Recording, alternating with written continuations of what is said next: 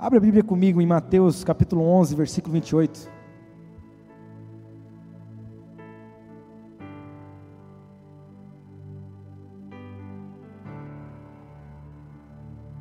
Deixa aberto aí, Mateus 11, 28.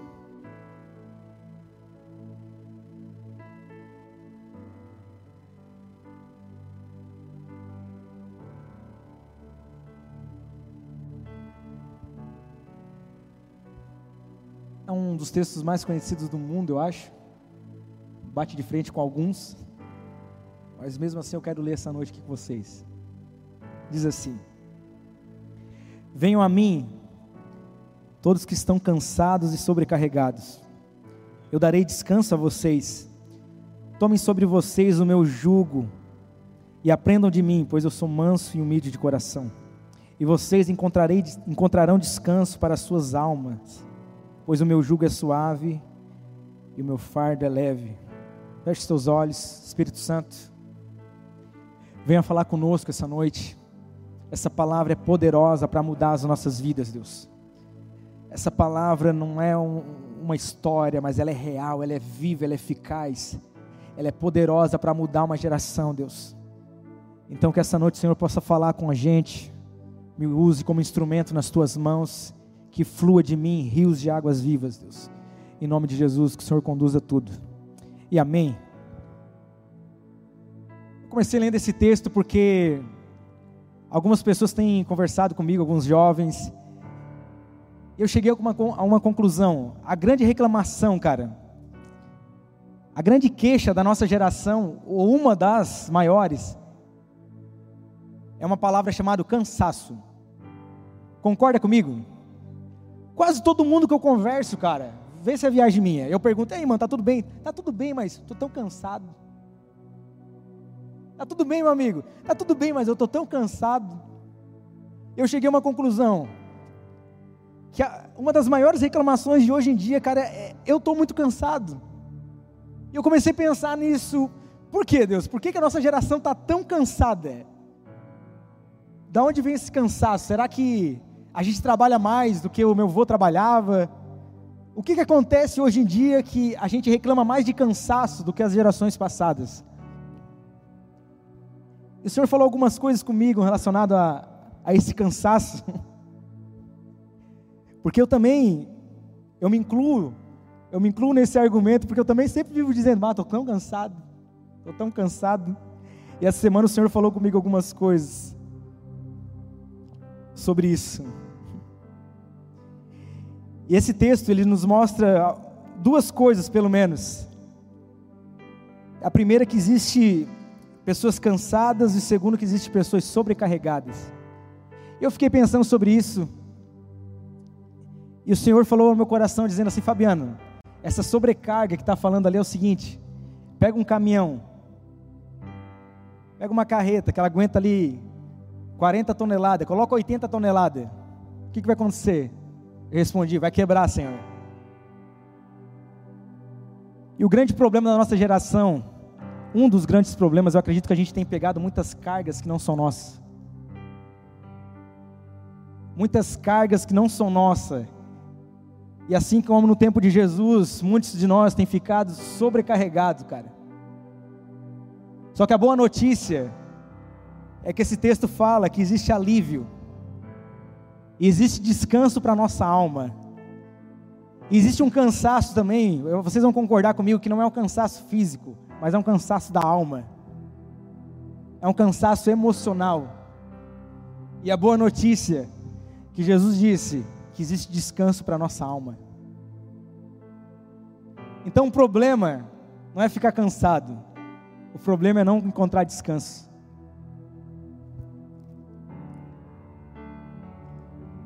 E aonde que eu encontro descanso? Eu acredito que eu só consigo encontrar descanso quando eu vivo os propósitos de Deus, cara. Não sei vocês, mas eu só consigo encontrar descanso quando eu estou vivendo, quando eu estou no lugar que Deus sonhou para mim estar, cara. Ah, Fabiano, mas o que que propósito de Deus tem a ver com cansaço? Tudo. E tem dia que eu estou tão cansado, eu durmo, eu descanso chega na segunda-feira, eu me sinto cansado ainda, cara. E essa semana a gente teve uma reunião aqui, isso acontece constantemente. Que eu estou tão cansado, tão cansado. Chega na reunião, a gente já brinca, já zoa, fizemos até TikTok, virei ator. Família. E chegou aqui, parece que o cansaço foi embora. O Espírito Santo falou comigo, Fabiano, porque tá, tu está no lugar onde eu te chamei, tu está no lugar, no propósito que eu tenho para ti, é só nesse lugar que tu vai encontrar descanso. Porque é nesse lugar que a gente encontra descanso para nossa alma, cara.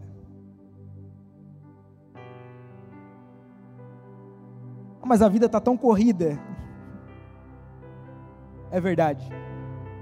Tem dia que eu trabalho 12 horas. Eu tenho dois filhos pequenos, de 7 e de 6. Eles querem brincar de Vingadores. Eu, um dia eu sou o Capitão América. Diz o Telmo que é antes da transformação. Mas não tem problema. Tem um dia que eu sou o Homem de Ferro. O Thor eu sou só no primeiro filme, no último ele estava gordo, então eu não gosto de ser o Thor. É, então, tu trabalhar 12 horas, brincar com os teus filhos, amar a sua esposa. Tem amado a minha esposa, cadê minha esposa? Aleluia. Estrogonofe. Tudo isso cansa. Só que em vez de você deitar numa televisão, deitar num sofá, ver uma série, Arrisca um dia, cara. Entrar na presença de Deus. Arrisca, cara. Faz isso. Pega a Bíblia. Vai para o teu quarto. Coloca um, um som worship. Pode ser peteca também. Sei que a Laura gosta. eu tenho certeza que tu vai sair dali, cara, tipo assim, ufa. Uau, tô leve.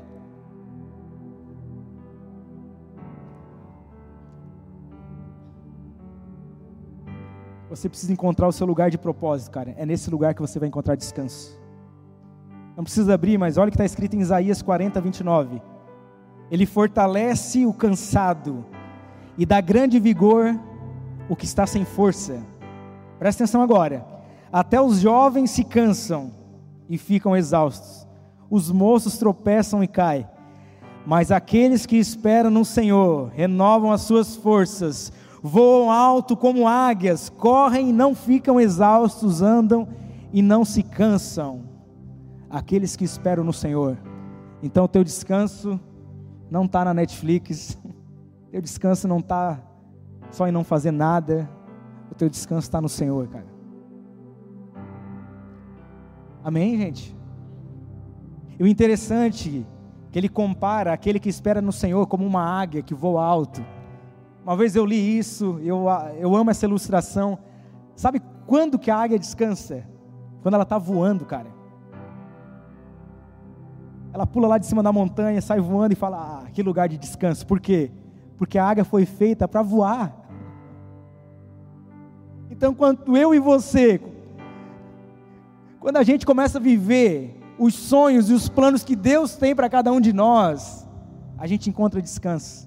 A gente está voando. O nosso lugar de descanso é viver nos planos de Deus. Quando eu estou longe de Deus, eu começo, começo a me dar ansiedade, começo a ficar mal. O ano passado eu estava tão estressado, tão estressado, que eu tive até uma crise de ansiedade. Ai, irmão, tu não é pastor? Sou. Gente também. Porque se a gente vai se sobrecarregando, cara, se sobrecarregando com tantas cargas que não são nossas. Chega uma hora que dá ruim. Não quer um conselho essa noite? Entre o lugar de descanso Comece a viver os sonhos que Deus tem para você. Aleluia. Que possamos encontrar descanso, vivendo os propósitos que Deus tem para mim. Mas tem gente que eu falo isso que diz assim, ó: "Ah, Fabiano, mas eu não sei o meu propósito". Primeira coisa que eles me falam assim, ó, eu tô cansado. A segunda coisa assim, ó, não sei o meu propósito. Daí como que eu vou encontrar descanso no propósito se eu não sei o meu propósito? Como, Isaac? Ed. Uma coisa eu sei, eu não fui feito para ir na Big Tower. Não. Aquilo não é de Deus, cara. Não vão, tá? Quando vocês forem lá, não vão. Fechando parênteses. Não. Até me perdi. Vamos lá. Lembrei, não sei porquê. Existe um lugar de descanso que não é na Big Tower. Não. Lá é um lugar de tribulação.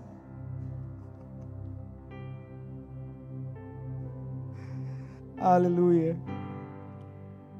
E a grande pergunta da nossa geração: como que eu descubro o meu propósito? E a minha resposta sempre é o seguinte: não existe segredo.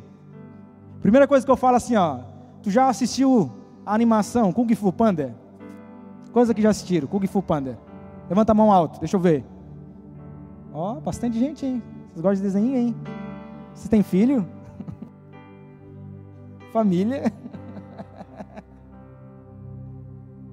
Eu gosto, tá? Eu não assisto só por causa das minhas crianças, não. Eu gosto. E, e o Kung Fu Panda é, é, o seguinte: primeiro que dizem que ele é o escolhido, só que ele é um panda desajeitado. E falam que ele é o grande guerreiro.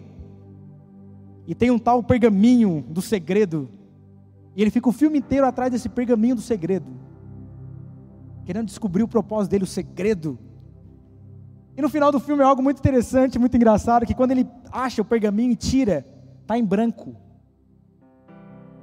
Daí vem um mestre dele lá e fala: Não existe segredo. Não, ele fala isso. Ele diz que está tudo dentro dele. E quando eu vi aquilo, eu falei assim: Ó, cara, a vida com Deus é mais ou menos assim. A gente acha que existe segredo para as coisas, cara, que existe sete passos para viver os propósitos de Deus. Mas o segredo é orar em línguas. O segredo é eu ler a Bíblia toda em três meses. Não, cara. O segredo é você entrar num processo. Um processo de construção. Um, pro, um, um processo onde Deus vai começar a trabalhar na sua vida. Um processo onde Ele vai pegar um monte de entulho e vai começar a construir algo lindo. Um processo onde Ele vai pegar um, um vaso todo rachado e trincado, vai quebrar o vaso e vai fazer um milagre, vai aparecer outro vaso novinho. Então não existe segredo, cara. Existe você dizer sim todos os dias para o processo, para o plano que Ele tem para a tua vida, cara. Uma coisa eu sei, Ele tem um plano para você. Sem dúvida eu falo isso, Ele tem um plano para você. Ah, Fabiano, como que eu vivo esse plano? Todo dia, deixa Ele construir um tijolinho. Deixa Ele colocar um tijolinho todo dia. A Bíblia vai dizer que Jesus é a rocha, é a pedra. Antigamente, quando eles iam construir uma casa, por exemplo, eles procuravam uma rocha, um lugar firme e construíam aquela casa em cima daquela rocha. Por isso que Jesus foi contou aquela historinha de um homem que construiu sobre a areia uma casa e outro que construiu sobre uma rocha, um lugar firme. Veio o vento e a da areia foi embora. Hoje em dia a gente faz buraco, viga e concreto ferro. Mas o que Jesus está querendo dizer ali é o seguinte, cara: eu sou a pedra, eu sou o fundamento, eu sou um lugar firme. Construa a sua vida em mim. E se você deseja viver os propósitos de Deus assim como eu, cara, você se coloque na mão desse Deus. Eu acredito que existem alguns pilares aonde Deus vai construindo, aonde Deus vai ajudando a gente a construir aquilo que Ele sonhou para cada um de nós. E eu queria falar sobre essas vigas. Os pilares de Jesus. Vamos dar um tempo a mensagem. Os pilares de Jeová.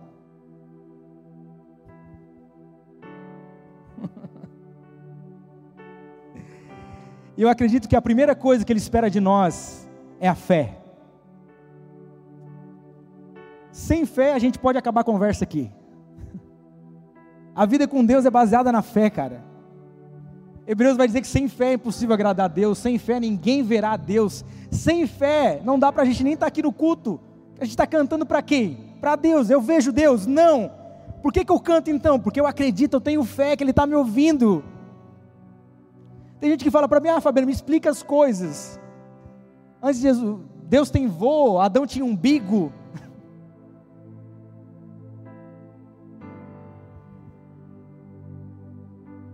Existe o lado oculto da lua. Será que o filme dos Transformers é verdade? Cara, tem coisa que a gente não sabe, mas a gente precisa ter fé. A vida com Deus é baseada na fé, cara. E constantemente eu e você, não vou dizer eu, né? Você eu não sei. A gente tem a tendência a questionar Deus. Sim ou não? Aconteceu um negócio ruim, aconteceu uma treta na nossa vida, a gente fala: "Deus, por quê?" É ou não é? Por quê? E o Senhor falou comigo assim: ó, vocês estão perguntando errado, tem que perguntar para quê? Para que aconteceu isso na minha vida? O que o Senhor quer com isso? O que o Senhor quer falar comigo? O que o Senhor quer fazer na minha vida? O que o Senhor quer construir na minha vida com isso? É fácil não questionar a Deus quando acontece algo difícil. Cara, não é fácil, meu. As pessoas costumam dizer assim: ó, me dá a fé de Jó. A vida de Jó não foi fácil, cara. Ele perdeu seus familiares, seus bens. Os amigos de Jó começaram a dizer: Cara, eu acho que está em pecado. A mulher de Jó, gente boa, falou: Cara, quer saber?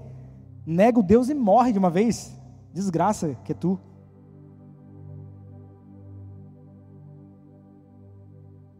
Não estava fácil. Só que chegou um momento que Jó quis dizer assim: Ó Deus, ele quis pensar em dizer assim: Ó, por quê? Você acha que Deus foi gente boa, tipo, ai, eu te entendo, Jó. Não, cara. Eu vou ler só um. Se você quiser ler em casa, você gosta de anotar, lê em casa, cara. Capítulo 38 de Jó. Eu vou ler só um pedacinho, porque é bem grande. Jó, capítulo 38, versículo 3 e 4. Jó faz uma pergunta para Deus,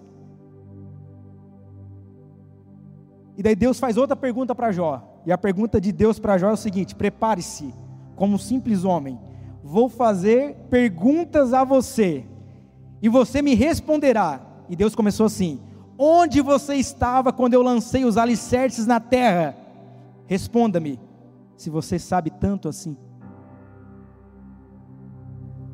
Cara, quando eu li isso, eu falei assim: Cara, Deus podia ir mais de leve. Podia dar uma segurada, Deus. O cara perdeu família, perdeu tudo e quis questionar Deus. Deus fala assim: Ei, onde tu estava, Jó, quando eu firmei os alicerces da terra? Se tu sabe tanto assim, fala para mim. E se tu lê ali, Deus, Deus começa uma lista. Quando eu fiz o céu, tu estava onde, Jó? Quando eu fiz a terra, quando eu fiz as árvores, quando eu desenhei tudo, Jó, aonde que tu estava? Se eu sou Jó, eu falo assim, tá, tá, tá, tá. Já entendi, Deus. Tá tudo certo. Eu não sei nada, o Senhor sabe tudo. Falei besteira.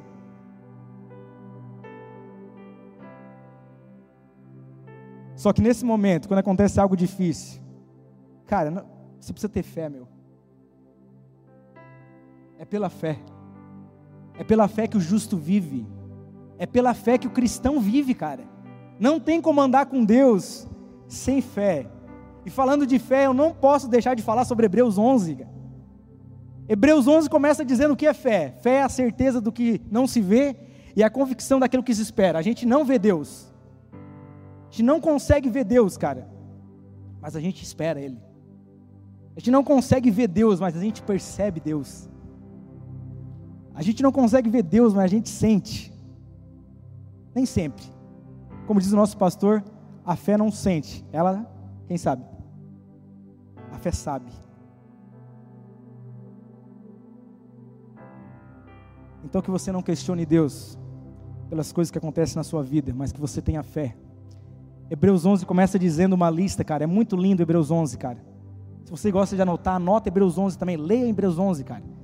Ele começa falando que é fé. Depois ele começa a dizer: Moisés agiu pela fé, Abraão agiu pela fé, Enoque foi Deus pegou ele para si porque ele viveu pela fé. E ele faz uma lista de pessoas que viveram pela fé que a Bíblia conta. E no final, para mim é o pior. Ele começa dizendo assim, ó: homens que morreram ao fio da espada, que foram mortos, homens que o mundo não era digno, viveram pela fé. Cara, eu fiquei, quando eu leio dali, chega a me dar um nó na garganta, cara. Entregar as suas vidas, cara. Por amor, o próprio Deus dizendo: o mundo não era digno desses caras. Eles morreram para que hoje a gente pudesse ter o aplicativo no celular e muitas vezes não ler a Bíblia. Eles morreram para isso, cara. Dá para entender os caras entregaram a sua própria vida. E, e eles fizeram isso por fé. E diz: o mundo não era digno. Cara, eu não quero ser digno por esse mundo. Eu quero ser digno. Eu quero que o céu diga. Já pensou, cara? Deus falando sobre você. O mundo não é digno desse cara, meu. Pensou, José? O mundo não é digno do José, do Gabriel. O mundo não é digno dessa galera que está aqui no imersão. Cara, já pensou, cara? A gente viver tanto pela fé. Os caras entregaram a sua própria vida. E eu me constranjo muito com isso, porque às vezes eu não consigo renunciar um momentinho bobo. Eu não consigo renunciar a tantas coisas fúteis. E eu me pergunto: será que eu tenho fé, Deus? a gente possa viver pela fé todos os dias. Todos os dias. Ah, Jesus. Então, sem fé, cara, não adianta nem a gente começar o assunto. O segundo pilar que eu coloquei aqui foi o, o pilar do arrependimento. João Batista, antes de Jesus chegar na, chegar na área, ele veio trazendo uma mensagem, preparando o caminho do Senhor Jesus. E a mensagem de João Batista era o seguinte: arrependei-vos, é chegado o reino dos céus. Cara, se arrependa dos seus pecados, porque está chegando um aí que eu não sou digno de desatar a sandália dos seus pés. Ele é o Messias, ele é o Salvador do mundo. Se arrependa.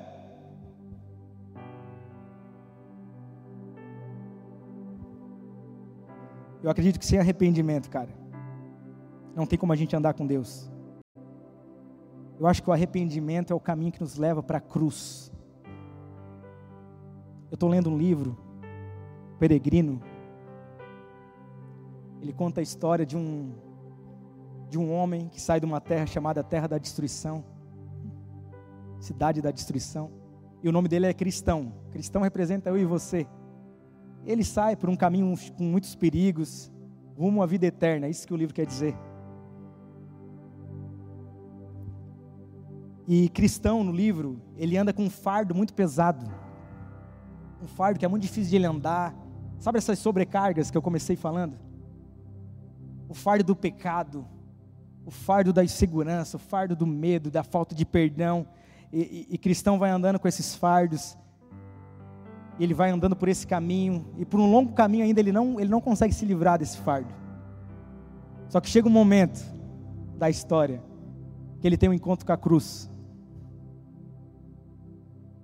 E quando ele tem aquele encontro com a cruz, cara, ele consegue se livrar daquele fardo. Aquele, aquela parte é muito bonita, cara, porque se a gente não se emociona com a cruz, cara, eu acho que tem algum problema com a gente, meu. Se a cruz de Jesus não, não mexe com a gente, eu acho que a gente tem que rever o nosso cristianismo. Se pensar na cruz, se pensar naquilo que Jesus fez da cruz, e eu, ah, ele morreu na cruz. Eu lembro que na época, aquele filme Paixão de Cristo deu um monte de rebuliço aí, né? Ah, que é muito forte, que não sei o que lá. Cara, foi bem pior, cara. Tu acha que aquele filme é muito forte? Cara, não tem, não tem noção, cara.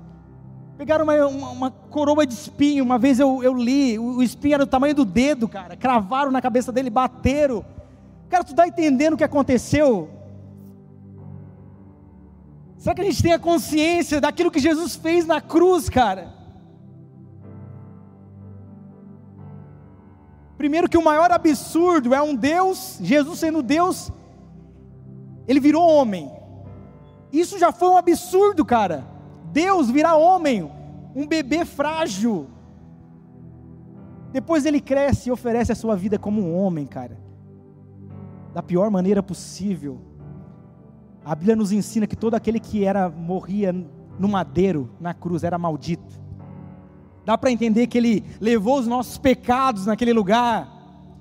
Dá para entender que a gente não merece isso. Não existe nenhum justo na terra. Todos pecaram, cara.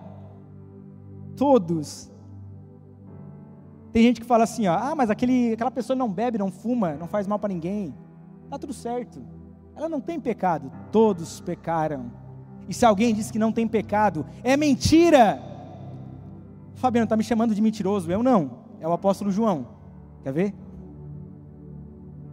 1 João 1,8 vai dizer assim: se afirmarmos que não, que estamos sem pecados ou que não temos pecados, enganamos a nós mesmos e a verdade não está em nós.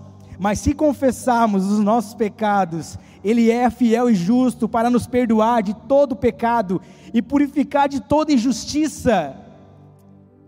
É isso que Ele fez. Todos nós temos pecados, mas Ele, através da obra da cruz, Ele nos purifica de todo pecado. Então, se você quer andar com Deus, você precisa andar em arrependimento. Arrependimento todos os dias. Existe uma frase que eu não sei de quem é, mas diz: Santo não é aquele que é perfeito, que é lindão, que é bonitão. Daqui já é coisa minha. Que nunca se suja, mas é aquele que constantemente se limpa. Sabe como que a gente se limpa? Jesus, me lava com teu sangue. Eu me arrependo, Deus. Ó, oh, ser propício a mim, um pobre pecador. O Will falou aqui no, no louvor da, de uma história que Jesus contou, que existia um, um pastor top, que dava o dízimo, que era orava alto, na praça, que dizia assim: Deus, obrigado porque eu sou bonitão, porque eu sou perfeitão. Obrigado porque eu prego, eu ministro louvor. Obrigado porque eu não sou igual aquele desgraçado ali, ó, morador de rua. Isso aqui eu aumentei, tá? Não era bem assim a história. Existia um fariseu orando e do lado tinha um publicano. Publicano, para quem não entende, publicano, ninguém gostava de publicano. Era o cara que recolhia é, o imposto. Por que, que ninguém gostava? Porque os romanos olhavam para ele e falavam assim: Cara, tu é um traidor do teu povo, meu. E os judeus olhavam para ele e falavam assim: Cara, tu é um traidor nosso. Cuspiu nele. Cara, publicano não valia nada. Jesus estava querendo dizer assim: Cara, mesmo você não valendo nada, se você reconhece quem você é, você vai para sua casa justificado. Então que você venha se limpar todo dia. Que você vive em arrependimento, cara. Todo dia quando o sol nasce é uma nova chance, é uma folha em branco. Existe uma história do Telmo quando a Vitorinha, ih, falei Vitorinha de novo. Quando a Vitória era pequena, eles brincavam com uma brincadeira mais ou menos assim, ela fazia um desenho e o Telmo dava nota. Depois o Telmo fazia um desenho e ela dava nota. Ela fez um desenho, o Telmo deu 10, né? Porque pai é sempre assim, né? Depois o Telmo fez o desenho, ela deu 4, acho. Não lembro a nota, mas deu uma nota baixa. Daí o Telmo ficou brabo. Daí ela fez outro desenho, o Telmo deu uma nota baixa. e daí, depois ela fez um desenho, segundo o Telmo era bem feio, só porque ela ficou braba, o Telmo deu nota mil. É, moral da história. Deus falou com o Telmo assim, cara, Tantas vezes tu desenha tão feio para mim. Quanto desenho feio tu já fez para mim, mas a sua intenção era de acertar. Você já passou por uma situação assim? Acreditava que aquilo era certo, ia ser melhor. Só que na verdade era, era pior, deu tudo errado. Mas no seu coração você queria acertar. Você desenhou feio, mas você queria acertar, cara. Então, mesmo quando você desenha feio, mesmo quando a gente faz aquele desenho que não dá nem para entender, igual do Lucas, meu filho. Ele fala, ó oh, pai, a nossa família. Eu olho e parece um dragão. Eu, oh, que lindo, filho. Onde está o pai aqui? Esse daqui, ó. Eu falo, nossa, eu tô magro. Só, entendeu, né? Magro. É um risco. E Deus é esse Pai, cara, que olha para a gente até quando a gente erra. Foi liberada naquela cruz graça, cara. Sabe o que é graça? Graça é um favor que a gente não merece. Graça é tipo assim, quando os nossos erros, os nossos pecados ficam escondidos atrás da cruz, cara. Porque a gente merece, não. Mas porque Ele fez isso, porque Ele quis, porque Ele é bom. Então que você aproveite todos os dias essa chance que Deus nos dá. Em nome de Jesus. Aleluia. Ai. A cruz é algo que, se a cruz não nos leva para o arrependimento, cara, eu sou fascinado pela cruz, cara, por aquilo que Jesus fez. Eu, cada vez que eu penso na cruz, eu falo, Jesus, como o Senhor é bom, eu sou ruim. Como o Senhor merece tudo, eu não mereço nada. Como o Senhor é bom, eu sou tão ruim. O terceiro pilar é a comunhão, cara. Não tem como a gente andar com Deus sozinho. Existe uma música que meu avô ouvia que dizia assim: Eu e Deus no sertão. Não tem como você viver tu e Deus no sertão, cara, sozinho. Não tem, ah, vou viver com Deus em casa. Não tem como, cara. A Bíblia nos mostra de várias maneiras, de vários, de vários pontos de vista que a gente precisa viver em família. Né? Família.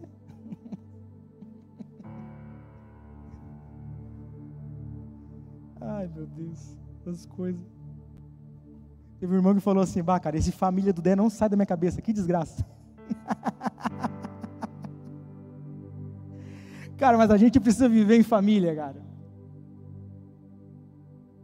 Eu sei que não é fácil para alguns, mas a comunhão revela primeiro quem somos. Sabe por que, que a comunhão revela quem somos? Porque a gente fica junto, vai jogar vôlei, e daí aquele que é mais estressadinho já fica brabo. Aquele que é mais calmo leva bolada e fala: tá tudo bem. Depois vai pro lanche, vai na pizzaria, sobra uma pizza. Tem um que faz assim, ó. Olha o egoísmo sendo mostrado ali, ó. Ó a falta de posicionamento. Ó, ó. A comunhão revela quem somos, cara. Isso é bom. Há quem diga que pedra com pedra se afia, né?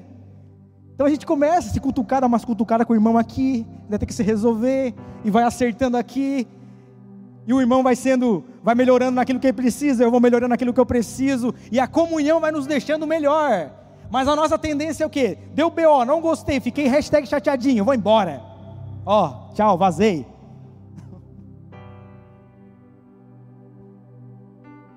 Quando acontecer alguma coisa, você ficar chateado, chateadinho, corra para a comunhão, cara. Peça perdão. Resolva as coisas, cara.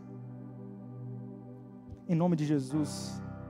A comunhão revela quem somos, mas a comunhão também nos cura. Como andar com os irmãos me curou, cara. Como andar com gente cura. Andar com gente cura a gente. Tem algo que só acontece na comunhão, cara. Existe um favor de Deus que é liberado na comunhão. Salmo 133 vai dizer, né? É como um óleo que desce pela cabeça que é Cristo, passa pela barba, vai até a orla. Existe uma, uma bênção de Deus que, vai, que vem na comunhão, cara. Existe um favor de Deus quando a gente se reúne. Deus vem com graça. Deus vem com cura. Deus vem movendo. Deus vem trabalhando na nossa vida. É só na comunhão. Sozinho isso não é possível, cara. Ah, Fabiano, mas tu não sabe, para mim, para ti é fácil, para mim é difícil. É difícil se envolver. Eu, eu, acredito, cara, que tem gente que é difícil de se envolver, de estar junto, mas mesmo assim, cara, arrisque, dê um passo. Ah, mas a igreja me machucou, a comunhão me machucou. É só ela que pode te curar, cara. A mesma igreja que, que feriu é a igreja que vai curar. Então corra para a comunhão, cara fica com os irmãos, entra nessa grande família de Jesus. Esse é um lugar maravilhoso. Meu desejo, eu sempre falo isso, né? Que, que aqui no Imersão, que a gente não venha ser um grupo de jovens, mas uma grande família. De verdade. E eu fico feliz porque eu já vejo isso acontecendo. Eu quero convidar vocês aqui, ó, Pessoal da internet que não veio no culto hoje, queria vergonha na cara, vem pro culto. Vai, gente, vai no lado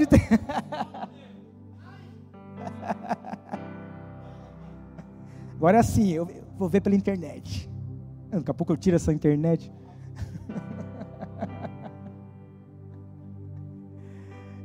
Pessoal da internet aí, ó, você precisa de comunhão, cara. Vem junto. Amém? Ah, mas eu quero andar com Deus sozinho. Não dá. Jesus mesmo disse: se a gente não ama, Jesus resumiu: se a gente não ama o, o irmão que vê, como a gente vai amar Deus que não vê? João hoje está pregando para nós. Eu vou falar o que João falou de novo, tá? O apóstolo João, eu fiquei pensando, isso que o apóstolo João era o apóstolo do amor, só sarrafaço. Imagina se fosse o apóstolo do, do, da marreta, alguma coisa assim. Não é. Olha aqui, 1 João 4,20. Se alguém afirmar, eu amo a Deus, mas odiar o seu irmão, é mentiroso. Pois quem não ama o seu irmão que vê, não pode amar a Deus que não vê. Ele nos deu este mandamento: quem ama a Deus, ame também o seu irmão. Apóstolo do amor. Mas sabe por quê? A gente cria um amor de Hollywood na nossa cabeça. A gente acha que amor é só aquilo que eu gosto de ouvir. A gente acha que amor é flores, arco-íris e borboletas coloridas. É... Não, cara, amor é a verdade. Quem ama fala a verdade, cara. Por isso que ele era o apóstolo do amor. Ele dizia, cara, se você fala que ama Deus e não ama o seu irmão, você é mentiroso. Me desculpa, mas é isso que você é. Então eu queria só abrir um parênteses aqui, cara. Se você tem alguma coisa mal resolvida com alguém, resolve, cara. Resolve. O mesmo João disse assim, em João 3,16, no 1 João 3,16 vai dizer assim, ó, que quem odeia o seu irmão não é só mentiroso, é um assassino. Olha só, cara assassino. Deus, ele, Jesus, ele veio trazer um reino que é um reino capotado. É um reino que não é um reino um reino visível, mas é um reino perceptível. E nesse reino de Deus, nesse reino capotado, primeiro é o último. É tudo dos contra. E Deus, ele veio trazer uma ideia de intenção também. Por exemplo, ele fala que se eu só olhar desejando uma mulher, eu já cometi adultério. Eu sou um adúltero já. Se eu odiar alguém no meu coração, eu sou um assassino, eu matei aquela pessoa dentro de mim. Então, se existe alguma pessoa morta dentro de você, libera perdão, cara. Tem tantas pessoas que eu vejo aprisionadas, sabe por quê? Na falta de perdão, cara. Libera perdão, liga para essa pessoa, resolve, cara. Se livra disso, como o nosso pastor ilustra sempre. Que não libera perdão, é como se tivesse uma granada na mão, tirasse o pino, em vez de jogar a granada, joga o pino. Eu não te perdoo, pega o pino aqui. Ou seja, fica com a granada na mão, granada porque não sabe é uma bomba. Vai te machucar, vai te ferir, vai fazer mal para você, cara. Então se você não perdoa alguém, sai essa noite e liga para essa pessoa. Você não quer falar pessoalmente, liga, manda um áudio, cara, eu te perdoo. Não estou dizendo que você precisa ser o melhor amigo, mas o seu coração precisa ser livre libere, largue os fardos da sua vida. Ande livre, ande com o fardo de Jesus que é leve, que é suave. Em nome de Jesus. Ande na comunhão. Libere perdão. A comunhão revela quem somos. E às vezes a comunhão vai vai revelar que a gente tem a língua solta. Ah, como assim, Fabiano? Em Tiago 1,26, ele fala sobre a verdadeira religião. E é tão interessante, antes de ele começar falando da verdadeira religião, ele fala assim: ó, aquele que diz que é religioso, mas não guarda a sua língua, a religião dele não vale nada. E eu me pergunto: o que, que religião tem a ver com língua? Tudo a ver, cara. Mas a verdadeira religião é ajudar os órfãos, as viúvas, é se guardar da corrupção do mundo. Mas primeiro tem que guardar a língua. Então, em nome de Jesus, cara, viva entre os irmãos. Não exponha ninguém. Guarde a vida das pessoas. Seja um, seja um cristão de honra, cara. Não fale de ninguém, cara. Guarde a vida das pessoas. Quando alguém vem falar comigo, eu falo assim, cara, fala para a pessoa, fala para ele. Resolve com ele. Será que você não entendeu errado? Em nome de Jesus, cara. Seja um cristão de honra. Ah, mas ele estava errado. Mesmo assim, o erro do outro não me dá direito de falar dele. Amém? Amém? Provérbios 6,19 vai dizer que existe algumas coisas que Deus não gosta muito, mas uma ele odeia, que é o irmão que faz confusão entre os irmãos. Existe uma versão que é até mais forte, que ele fala que é abominável. E às vezes a gente enche a boca para falar assim, ó, ah, os homossexuais, o isso e aquilo. Ó, mesma coisa. Amém? Seja alguém de honra, cara. Em nome de Jesus, um novo mandamento João 13, 34. Um novo mandamento vos dou: que vocês amem uns aos outros, como eu amei. Vocês devem amar uns aos outros, com isso todos saberão que são os meus discípulos, se vocês amarem uns aos outros. Como que as pessoas lá do mundão vão descobrir, vão perceber que a gente é discípulo de Jesus? Quando eles veem amor no nosso meio.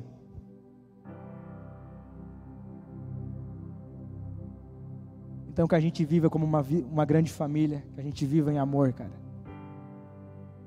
É assim que é, o maior jeito de evangelismo é esse. Vivendo entre o amor. Ontem eu fiquei muito feliz, cara. Olha só, que coisa mais tosca, mas me deixou tão feliz. A gente foi no barco Viking lá no Beto Carreiro. E tinha dois caras cuidando do barco Viking, um desse lado e outro desse. Quem estava lá no barco Viking? A Laura estava, né? A Laura parecia que estava tomando chá quente. Cada vez que subia, ela fazia assim, ó. Aí eu falei, tá, tá tudo bem. Ela disse, não, é um frio na barriga aqui. Aí tudo bem. E daí nós estávamos no barco, vi que o cara começou a fazer um agito ali, ah, grita mais alto, nós, ah, ele se empolgou. Ah, daí eu comecei a dizer, eu quero um loop, eu quero um loop. O pessoal começou a apavorar. Na hora que a gente desceu, ele falou assim, bah, cara, que energia boa dessa galera, cara. Bah, que legal que vocês são. A Vitória até brincou: Ah, papai. Parece uma besteira, cara. Mas tu acha que as pessoas não percebem o jeito que a gente lida uma com as outras, cara? Tu acha que quando a gente está lá no Beto Carreira as pessoas não notam? Tu acha que quando a gente vai no X-Salada não tem gente olhando pra gente? É que eles são crente, ó. Tem gente nos olhando o tempo todo, cara.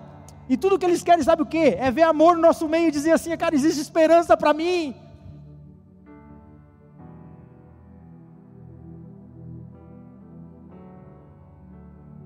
que você vive em comunhão, cara. Que você viva amando. Abra mão dos fardos. Libere perdão. Em nome de Jesus. O terceiro pilar que eu separei é o serviço. O quarto, desculpa. Essa semana a gente fez uma reunião. E às vezes a conversa com a galera me, me responde tanta coisa. Essa palavra eu estava montando já há algum tempo. E algo que a Vitória falou e o Dé falaram, tipo assim, pã, é isso. O serviço é algo incrível, cara. Como eu falei já do reino de Deus, o reino de Deus é um reino capotado, é um reino de ponta cabeça. E uma vez, eu não vou ler, mas está lá em Lucas 9,46. Os discípulos estavam discutindo, olha só, olha a maturidade dos discípulos. Parecia que tinham 12 anos. Jesus cura lá uma menina, em vez de ele dizer, uau, como Jesus é top, como Deus é poderoso, ele começa a discutir assim, e nós? Quem é o maior? Pedrão olha para João e fala assim, ô João, tu é chegado no cara aqui, mas com certeza eu sou mais top.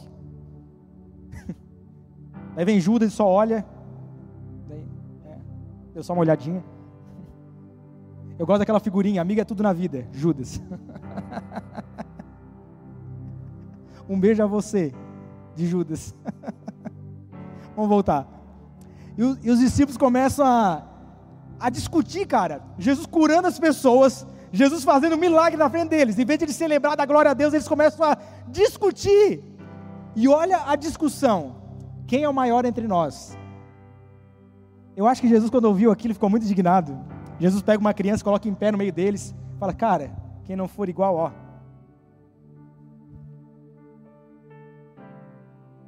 E Jesus dá um corte neles dizendo assim: ó, Vocês querem ser o maior? Vocês estão discutindo porque querem ser o mais grandão, o mais top? Aquele que serve, cara, é o maior. O maior no reino de Deus é o menor. E no capítulo 13 de João, ele ensina isso de uma maneira prática. Existe uma frase que o Temo fala que Jesus redefiniu grandeza com balde e com uma toalha. Eu acho maravilhoso, cara. Ele era o rei, ele era Deus. Ele era. Ele pega um baldinho, uma toalha e fala assim: Eu vou ensinar para vocês no meu reino como é ser grande. é servindo.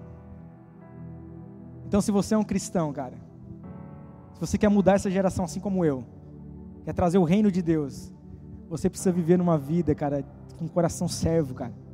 Servir aqui na igreja é top, é massa.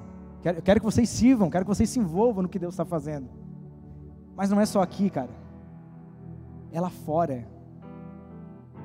É dando a vez, às vezes, para uma pessoa. É, é coisas tão pequenas, cara. Que as pessoas vão perceber que nós somos discípulos de Jesus. Então sirva, cara. Não discuta por nada. Não discuta por religião, por política. Perca. Sirva as pessoas. Em nome de Jesus. O quinto pilar que eu separei, para mim, se eu não tiver isso aqui, cara, eu, eu, corro, eu corro um grande risco de tudo que eu fazer, fizer, se tornar só uma religião.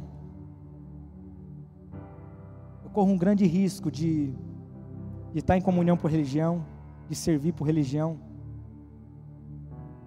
Eu corro um grande risco, cara, de mostrar que eu me arrependo, de dizer que eu tenho fé, mas não demonstrar.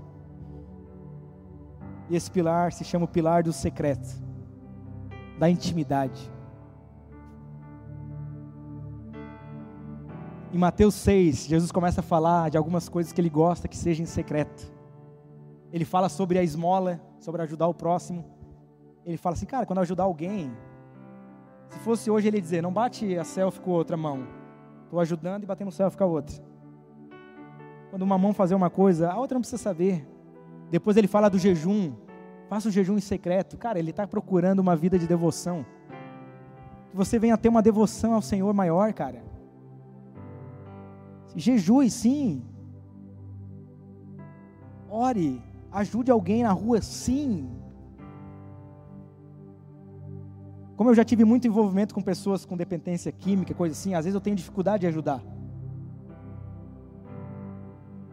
Teve uma época que a história deles era sempre a mesma. Eu preciso de uma passagem para ir para Tubarão. Alguém já ouviu essa? Todos falavam. De uma vez eu falei para assim, cara, muda a cidade, cara.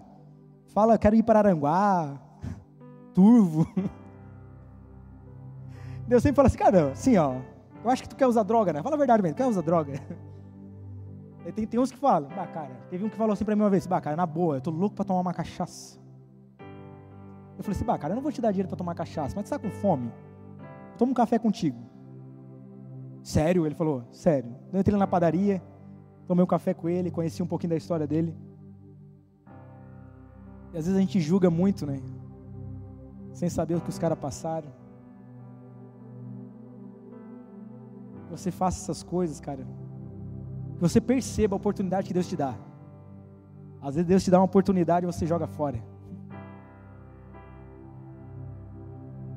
Faça em secreto essas coisas, cara, para o Senhor, não por religião, não para ninguém ver, não para postar na, no Instagram, mas porque você ama Deus, cara. Jejue, cara, não para mostrar. Não jejua no dia que a gente vai no salada. Não vai comer, irmão? Não, estou me consagrando ao Senhor. O, o cara é uma santidade em pessoa, né? Começa a até uma asa aqui, ó, quando ele fala. Estou me consagrando porque eu sou um levita. Ele começa aqui, ó. ó deixa eu tentar fazer.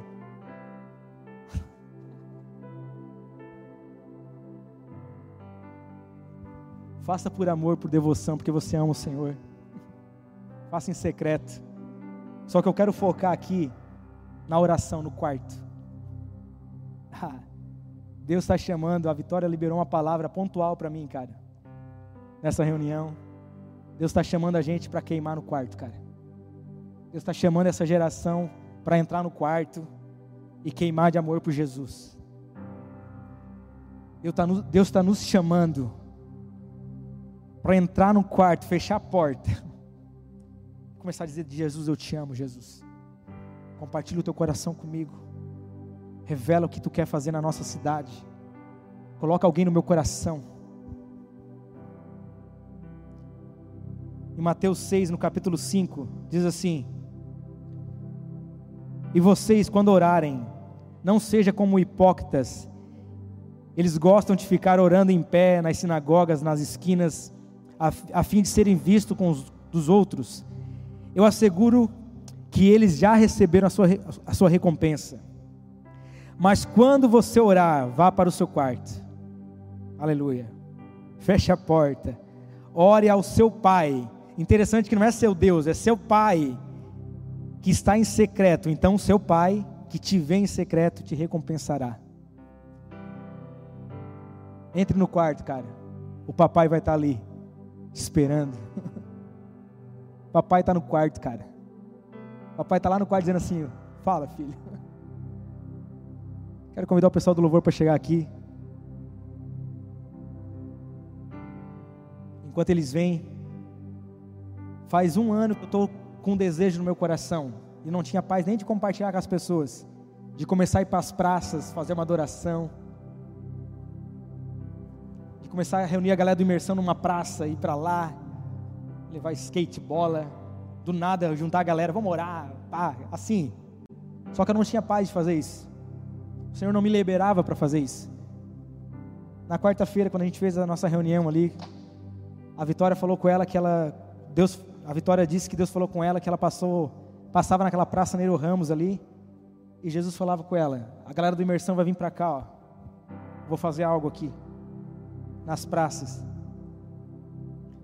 Só que Deus falou algo no coração dela que foi muito pontual para mim, dizendo assim: ó, só que primeiro essa geração vai queimar de amor de, por mim no quarto, depois na igreja e depois nas praças.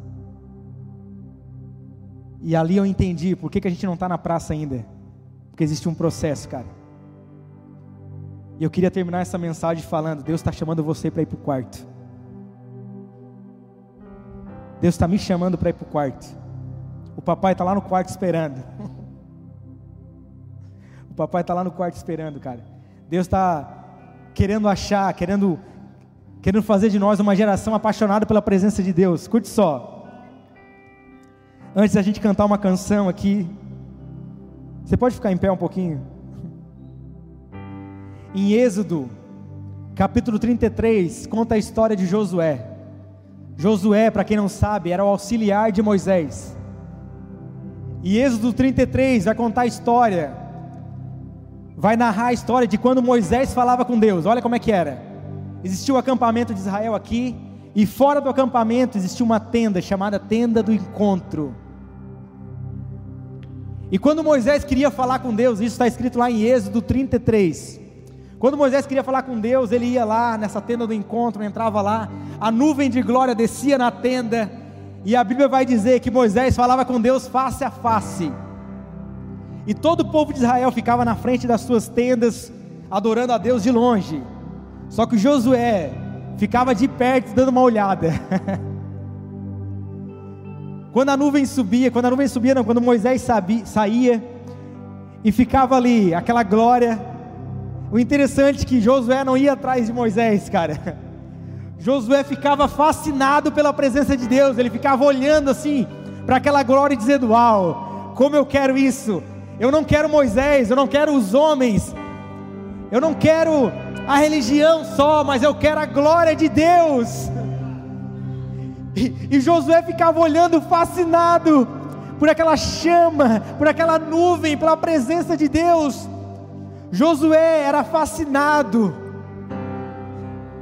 Ele era fascinado não, não pela glória, não, não pela nuvem, não pela coluna de fogo, não pelo maná que caía do céu, mas ele era fascinado pela voz de Deus que falava com Moisés, cara. E Deus está chamando uma geração que vai entrar no seu quarto, vai fechar a porta, vai vir a nuvem de glória e você vai falar com seu pai face a face. Ele te vê.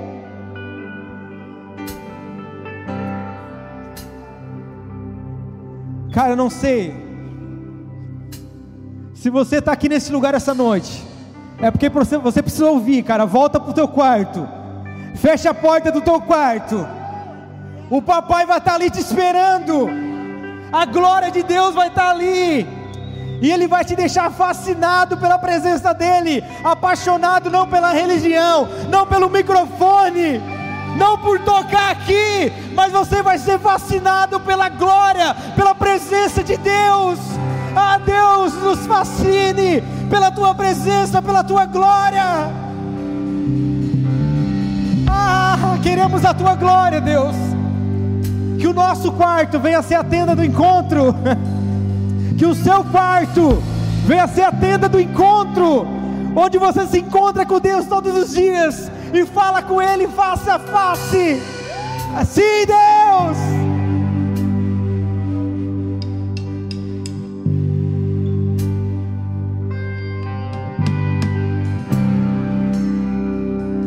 Fale com Ele, Ele te ouve, Ele te vê essa noite aqui. Comece a dizer para Ele: Deus, o meu coração esfriou. Deus, eu não queimo de amor por Ti.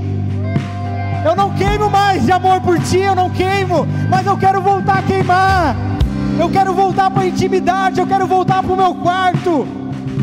Mostra-me a Tua glória. Eu quero voltar, Deus. Eu estou longe, eu estou longe. Ou talvez você nunca viveu isso, você só viveu uma religião. Cara, existe um lugar na presença de Deus. Existe um lugar na presença de Deus.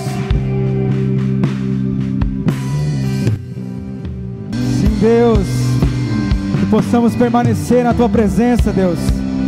Que possamos permanecer na tua presença, Pai. Que todos os dias possamos entrar nessa tenda do encontro possamos entrar no nosso quarto, fechar a porta, Deus, e queimar de amor por Ti, Jesus. Nos conduz, Deus. Espírito Santo, move o nosso coração, que possamos construir a nossa vida, construir as nossas vidas, Deus, nesses pilares, Deus. Com certeza, na Tua presença, o Senhor vai dizer quem somos. Vamos descobrir quem somos, o nosso propósito, Deus. Mas o nosso propósito, nosso maior propósito é estar com o Senhor, é estar à Sua presença, Deus. Que possamos todos os dias entrar nessa tenda do encontro, assim como Josué, e ali falar com o Senhor face a face, em nome de Jesus. Aleluia, Deus. Olha aqui para mim um pouquinho. Quando Jesus morreu na cruz, existia um véu que separava o lugar da presença de Deus, o outro lugar, o lugar santo dos santos. E quando Jesus morreu, esse véu foi rasgado de cima a baixo. É como se Deus estivesse dizendo assim: Filho, filha, eu abro um caminho para ti. Existe um acesso aberto, cara. Você pode entrar no seu quarto, fechar a porta, e o papai vai estar ali te esperando. Eu quero te desafiar essa, essa, essa semana, cara. Todo dia por um momento. Você vai entrar no seu quarto, vai fechar a porta e vai dizer assim: Deus, esse lugar agora é a tenda do encontro. Eu estou aqui, papai. Eu tenho certeza que Ele vai falar contigo. E depois vai me contar o testemunho. Amém?